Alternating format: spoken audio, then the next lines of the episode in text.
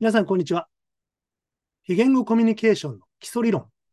第8章、先行要因の影響ということで、皆さんと確認してまいろうと思います。第8章、先行要因の影響。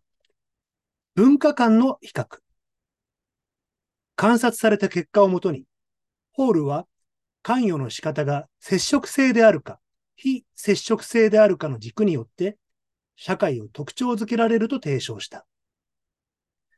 例えばアラブ人、南地中海、中南米の人々は、その軸において、接触性が最大のところに位置づけられよう。イギリス人や北ヨーロッパの人々は、非接触性の人種と考えられ、お互いに触れない程度に距離を保って相互作用を行う。アメリカ人はこの両極端の中間あたりであるが、明らかに非接触性の側に位置すると考えられる。これ、毎回ですね、アメリカ人が非接触性と聞きますと、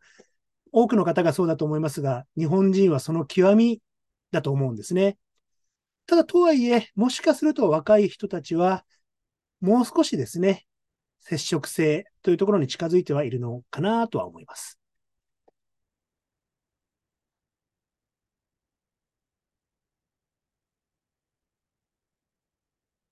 ラシラーンさんによる二つの研究によると、ホールの初期の研究では取り上げられなかった文化に属するインドネシア人インドネシア人の場合は、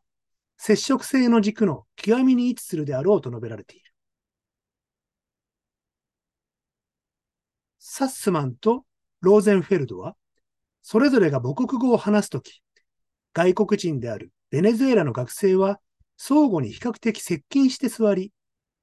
日本人学生は比較的離れて座ることを発見している。しかしながら、英語で討論する場合には、ベネズエラ人はお互いに離れて座り、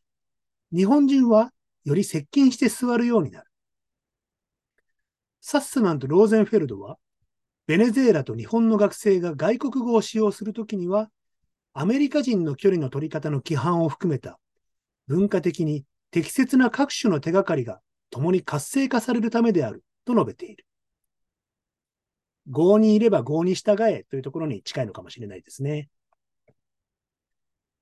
符号化と解読における精査。差異のパターンは完全には一致していないものの、解読に関する大多数の研究は、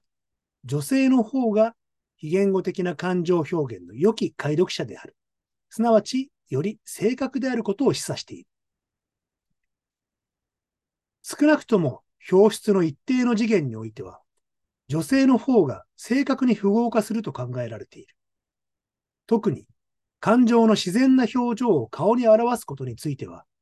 女性は男性よりもはるかに優れている。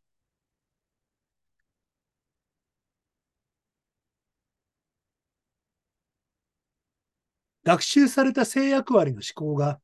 相互作用における男女の対照的なスタイルに明らかに影響を与えているのと同様に、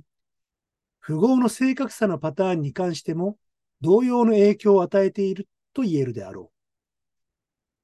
う。男らしく、女らしく、時代が今の状況ですと、